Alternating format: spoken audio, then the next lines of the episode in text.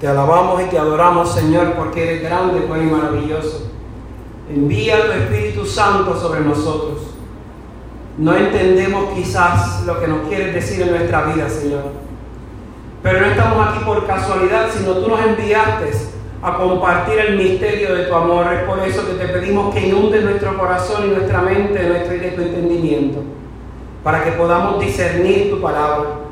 Y estas lecturas que se han proclamado en medio de tu iglesia resuenen en nuestros corazones y no salgamos de aquí vacíos, sino llenos de tu Espíritu. Te lo pedimos en el nombre poderoso de tu Hijo amado. Amén. Vamos a sentar.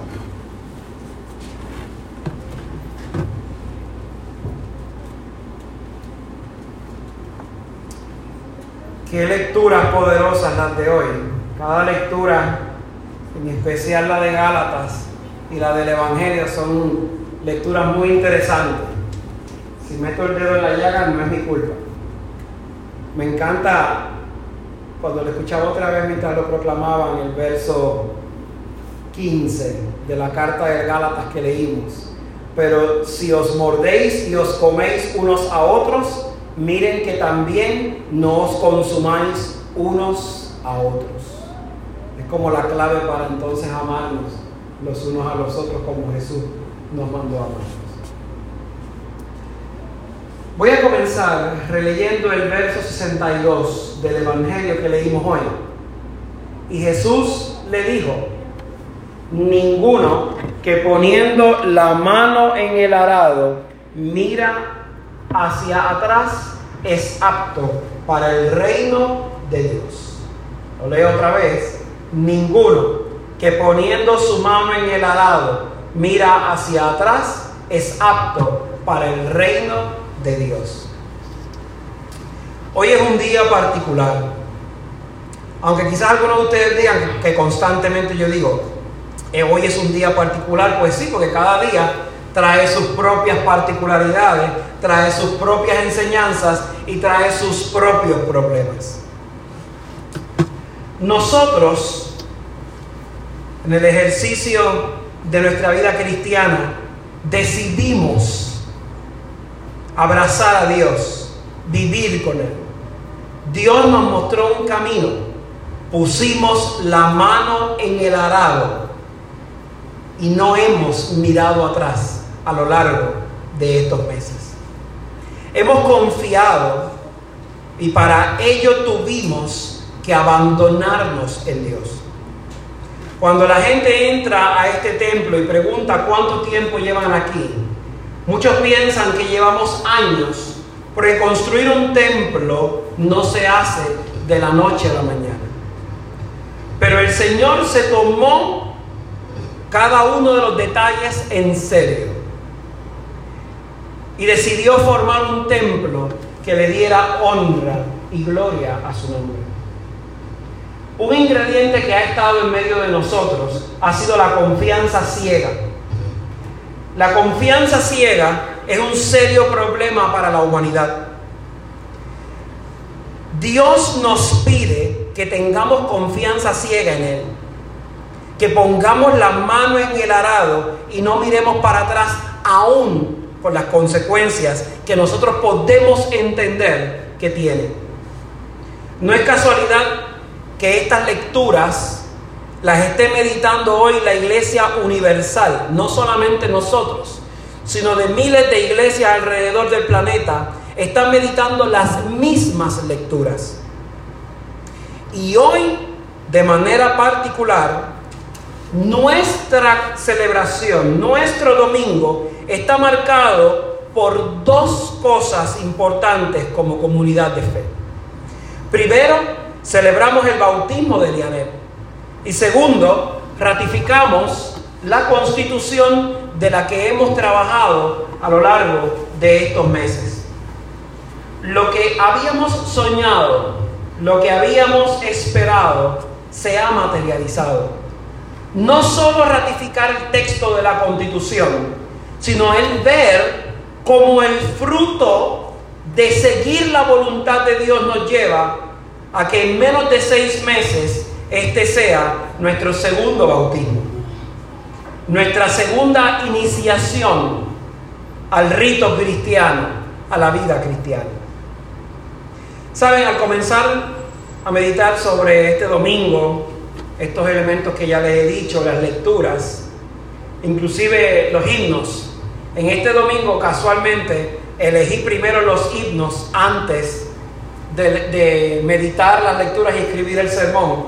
Y después que lo terminé de escribir, el himno del día cayó como anillo al dedo, así que fue una confirmación de que yo no elegí el himno del día, sino que Dios organizó cada uno de los momentos de este rito. Pero al terminar de ver todo y comenzar a escribir mi sermón, vino a mí una frase de un hombre que luchó en su vida y construyó algo importante. Dijo Henry Ford, el fundador de los autos Ford, de la compañía Ford, cuando todo parezca ir contra ti, recuerda que el avión despega contra el viento y no a favor de él. Repito, cuando todo parezca ir contra ti, Recuerda que el avión despega contra el viento y no a favor de él. Esta frase la podemos reflexionar muy bien en el contexto de los temas que ya he mencionado. Quiero comenzar con el tema del bautismo.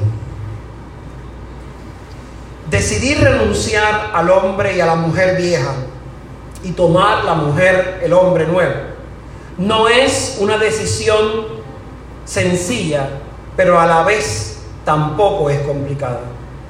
Cuando uno es niño nadie le pregunta, así que sencillamente se derraman las aguas del bautismo sobre uno. Pero cuando uno es adulto, uno tiene conciencia de lo que va a pasar en ese momento.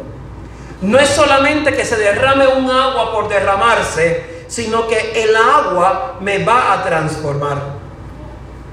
El bautismo no es la membresía a un club particular o a un club diferente. Ni es el momento mágico en que toda mi vida está resuelta. El bautismo es el paso único y trascendental en que renuncio a todo el equipaje que me ha lastimado. Renuncio a todos esos años que he vivido lejano a Cristo y decido abrazar su cruz porque mi vida sea mejor, porque el mundo sea mejor. Decido reconciliarme con Él. Decido unirme realmente a Cristo. A veces en contra del universo. A veces en contra de todas las circunstancias. A veces se me hace difícil, pongo excusas para ir a la iglesia, para congregarme. El bautismo, no solamente el de hoy, sino el nuestro, nos hace sentir libre de excusas, de presiones que el mundo me imprime, que el mundo me sostiene. Uno se acuerda de la fecha de nacimiento, pero tan importante es tu fecha de cumpleaños como es tu fecha de bautismo. Así que tengo que recordar y traer a mi conciencia que el bautismo me ofrece la palabra libertad. El mundo me puede hacer prisionero de él. Las circunstancias me pueden hacer prisionero de muchas cosas. Inclusive un drogadicto puede decir que soy prisionero de la droga o el alcohol o cualquier cosa que me cree adicción. Pero aún en esa adicción, él se puede sentir en la convicción de que es libre. Porque su libertad no depende de Él. Tu libertad no depende de ti ni de que tú decidas. La libertad depende de Cristo, el autor y consumador de la fe. Dice el verso 1 del capítulo 5 de Gálatas que leímos. Estad pues firmes en la libertad con que Cristo nos hizo libres y no estéis otra vez sujetos al yugo de la esclavitud. Al final del día, en el libro de Gálatas nos está diciendo, ya te hicieron libres, ya te hicieron en libertad. No busques la manera de atarte otra vez a lo que el mundo te condena. El bautismo, como veremos más adelante, tiene varios signos dentro del rito. El más trascendental, quizás el que todos recordamos, es el agua. Muchos reconocen en el bautismo que se hace por medio del agua, sea que la derramen encima de ti o sea que te bauticen por inmersión. El agua se convierte en un signo universal para poder entender de que fuiste realmente bautizado. Pero el agua, que es el signo que quiero subrayar en la mañana de hoy, tiene dentro de sí tres particularidades. Escuche bien estas particularidades. La primera, el agua limpia. Imagínense, hoy estoy en minoría otra vez, pero imagínense la mujer que llegó su esposo, su pareja, su novio, lo que sea, y de momento llegó de trabajar, está sudado. Imagínense que estuvo en una finca llena de excrementos de animales, imagínense que trabajó en construcción, imagínense donde quiera que llegó sudado, sudado, sudado, sudado y está cansado. Entonces dije, déjame tirarme en la cama y después me baño, lo que me refresco. Y cuando él va a tirarse en la cama hay un grito al otro lado de la casa, no se te ocurra acostarte ahí. Esa es la mujer gritándole al otro lado, que no se acueste ahí. Y te mandan a bañarte. Que no seas cochino y no dañes las sábanas, porque no las van a lavar ese día. Así que te mandan a bañar y te mandan a bañar con qué? Con agua. Así que tú abres la pluma y lo que sale es agua. Así que el agua, más allá de ser una especie de poción mágica para algunos en el bautismo, tiene el efecto de limpiar, de sacarnos la mugre, de sacarnos lo viejo, lo pasado, Así que el bautismo hoy, al derramarse el agua, derramará el agua donde nos va a librar de nuestras maldades, nos va a librar de nuestro viejo yo. Cuando usted estaba cansado y tirado en la sábana, después de bañarse, usted se siente diferente, usted se siente livianito, usted se siente bien. Porque el agua tiene ese poder no solo de limpiar, sino de relajar, de hacer que mi vida sea diferente. Segundo signo del agua, el agua sana. Cuando usted va corriendo, caminando y se cae y se hace y se barata, se barata un codo, se barata una rodilla, lo que se barate, Usted se levanta y lo primero que le dice a usted, más si es chiquito, le dice, vete y lávate con agua. El ejercicio de tú lavarte la herida con agua, lo que hace es sacarte el sucio, sacarte la mugre que se pegó, sacarte todo eso que está contaminando la herida. Así que el bautismo parte de la premisa que nosotros estamos heridos y nuestras vidas están heridas, pero por medio del agua se va a iniciar un proceso de curación, un proceso de sanación. Y el tercer signo del agua, el, el agua salva. El Señor dio un mandato claro, vayan a todas partes y bauticen a todo el mundo. Él utilizó el agua para enseñarnos un medio, un camino, para abrir nuestro corazón a Él para creer en Él. Así que el agua limpia, el agua sana, el agua salva. Esa receta magistral nos permite ver que nuestro bautismo nos equipa para, este, para estar en el ejército del amor, el ejército de Dios. Ya expliqué el tema del bautismo. Tenemos dentro de nuestra reflexión dos puntos adicionales. La ratificación de la constitución y la reflexión del Evangelio que nos habla sobre el seguimiento de Cristo, sobre el seguimiento al amor. Ambos puntos los voy a unir porque en ambos se encuentra una conexión importante.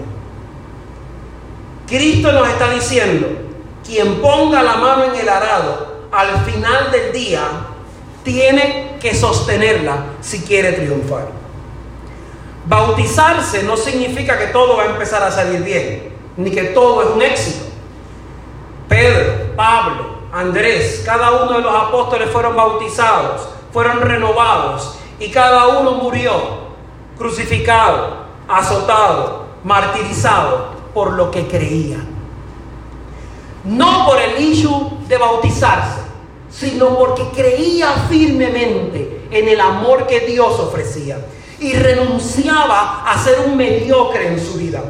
Así que los evangelios y las lecturas que tenemos hoy nos están invitando a dejar de ser mediocres en nuestras vidas, a dejar de andar con la cristiandad con paños tibios. En su mensaje del Papa ayer decía, en la celebración de las fiestas de los santos Pedro y Pablo, decía, debemos de ser cristianos tibios, lo que yo llamo cristianos light. Quiero darle varios ejemplos que me van a ayudar a que ustedes entiendan, o voy a intentar a que ustedes entiendan, la profundidad del Evangelio de hoy. Si logramos, aunque sea, capturar algunos de los ejemplos que voy a dar, vamos a salir de aquí diferentes, transformados, pero solamente si presta atención a los ejemplos.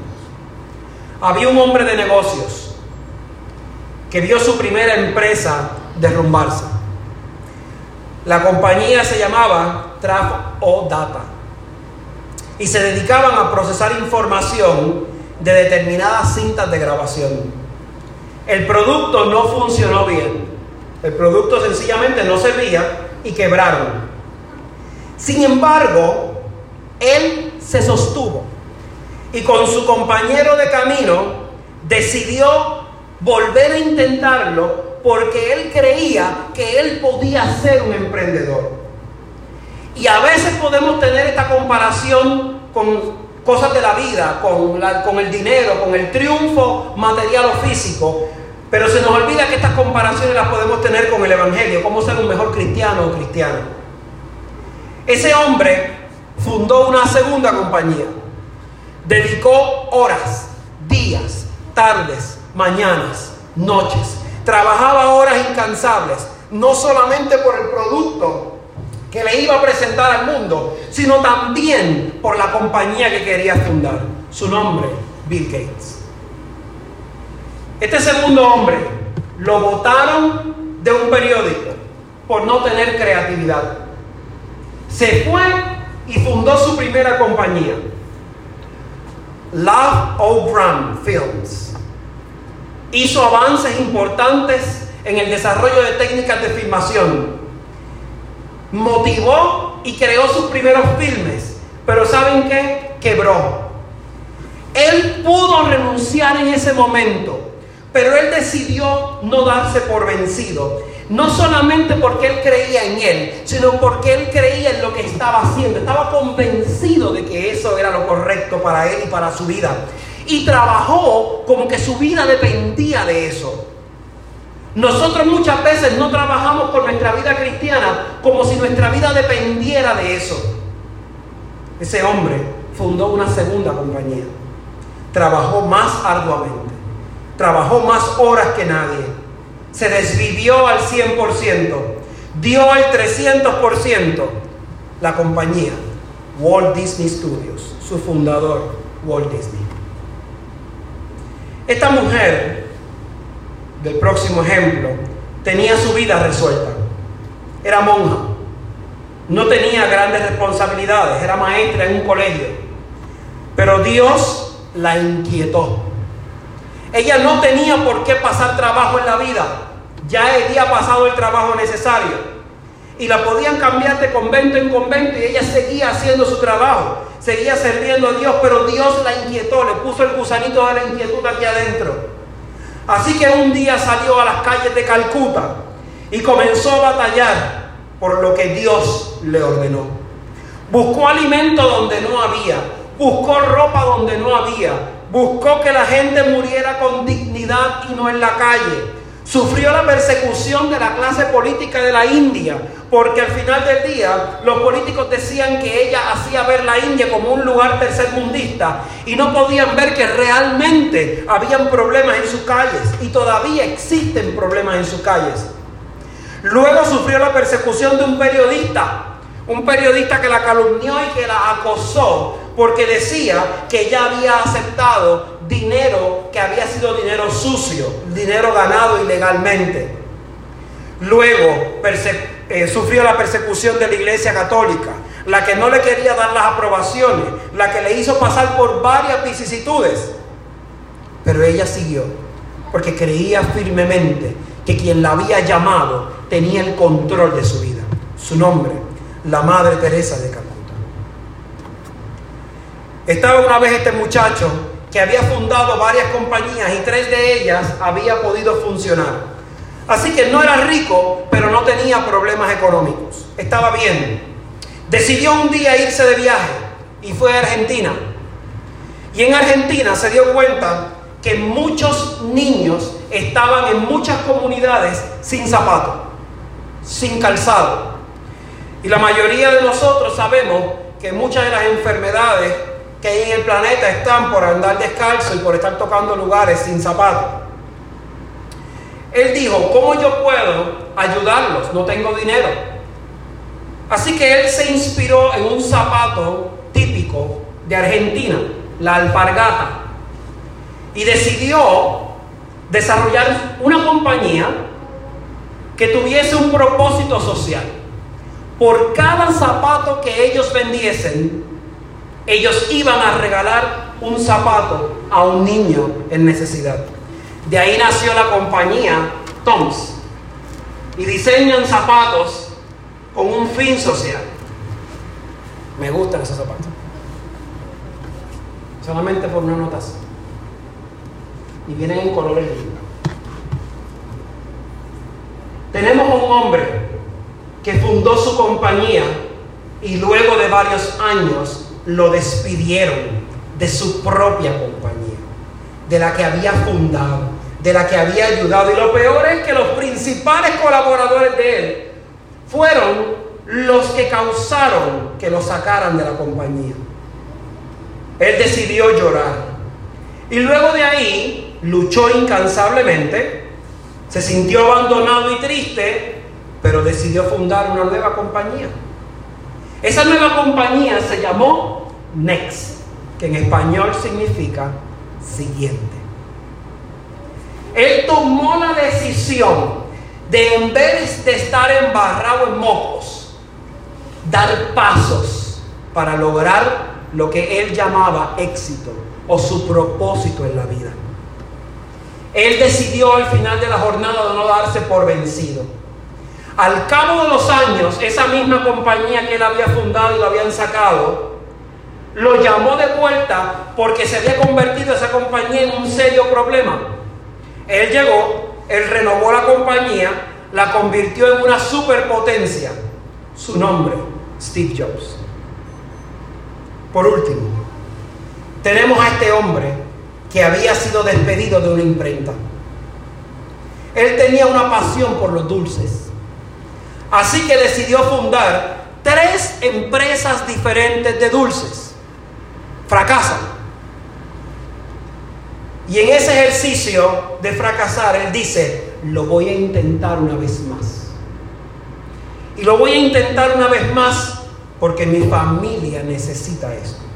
Él puso su corazón en su compañía y fundó una pequeña compañía con una pequeña tienda que ahora es una de las compañías más grandes de dulces en el planeta. La compañía se llama Hershey's y su nombre Milton Herches. Di todos estos ejemplos de personas no religiosas y religiosas que identificamos como superación, que la utilizamos muchas veces como modelo de inspiración para darnos cuenta que al final de la jornada nos queremos inspirar con personas que fundaron grandes compañías, con personas que fundaron grandes cosas, para ver que nuestra vida puede ser mejor, pero hoy sabemos y no lo recordamos y no tenemos la capacidad de ver que al final de la jornada, todas esas personas, todas las personas del planeta, tienen que mirar al cielo. No importa el nombre que le pongan, buscan al Creador, a Dios. Sin Él no pueden hacer nada. El contexto de, bautizar a alguien hoy, de ratificar la constitución y de que al final del día el evangelio que meditamos hoy sea el que estamos meditando, no es por casualidad. Jesús necesitaba que alguien lo acogiera y decidieron no acogerlo en una aldea porque tenía cara de que iban para Jerusalén. Decidieron no darle paso entonces sus discípulos se enojaron y razonaron de manera humana y el Señor les dijo, tranquilos, así no se resuelven las cosas. Entonces ellos siguieron caminando y Jesús lanzó su famoso sígueme. Pero Jesús no quería que lo siguieran a Jerusalén. Jesús no quería que lo siguiéramos sencillamente a la iglesia. Queríamos que él quería que viviéramos la iglesia todos los días. El seguimiento que Cristo está proponiendo en el Evangelio no es decir, sí lo voy a seguir en mis tiempos libres, cuando me sobre el dinero, cuando me sobre el tiempo. Cuando tú decides seguir a Cristo, todas las cosas se te ponen complicadas en la vida. Todo comienza a ser difícil. Y tú te preguntas, pero ¿por qué es esto? Al diamante se le prueba en el fuego. Al oro se le prueba en el fuego. Jesús da tres ejemplos de tres escenarios interesantes del seguimiento. En el primero lo podemos interpretar de una manera extraña. Jesús le dice al que le quiere seguir, las zorras tienen guaridas y las aves de los cielos nidos, mas el Hijo del Hombre no tiene dónde recostar la cabeza. Nos está diciendo que si tú quieres seguir a Cristo, no significa que la vas a pasar bien, ni vas a estar hospedado en el Hotel Hilton, ni vas a tener dónde recostar tu cabeza o vivir de manera segura. Él te está diciendo, el seguimiento a mí muchas veces requiere sacrificios interesantes e importantes. Luego en el segundo ejemplo, él le dice, el muchacho le dice, déjame ir a enterrar a, mis muertos y a mi padre que está muerto. Y Jesús le dice, deja a los muertos que entierren a los muertos. No es otra cosa que decirte a tu vida, establece prioridades. O tu vida o mi seguimiento. O pagar tus deudas o mi seguimiento. Seguirme a mí por amor o seguirme a mí por interés. Y el tercer ejemplo al final de la jornada el muchacho le dice, te seguiré, pero déjame que me despida. Ese despida significa que mis sentimientos muchas veces están involucrados. Muchas veces religiosos y religiosas alrededor del mundo, en muchas instancias y en muchas circunstancias, tienen que renunciar a ver a sus familiares durante mucho tiempo, durante muchas jornadas. Jesús le, le responde, ninguno que poniendo su mano en el arado mira hacia atrás es apto para el reino de Dios. Jesús no anduvo con paños tibios. Jesús dijo, ¿me sigues o no me sigues? ¿Me respetas o no me respetas? ¿Me amas o no me amas? Él no dio puntos medios. Y lo que necesitamos en esta sociedad para acabar la poca vergüenza en que estamos viviendo es sencillamente agarrarnos al arado que Dios nos ha dado, dar pasos firmes aunque duelan, aunque sean complicados y demostrar que de una vez y por todas somos cristianos y cristianas calientes, firmes, porque amamos incondicionalmente, aunque se nos vaya la vida en el proceso. Que el Señor nos ayude a derramar nuestra vida en Él. Amén.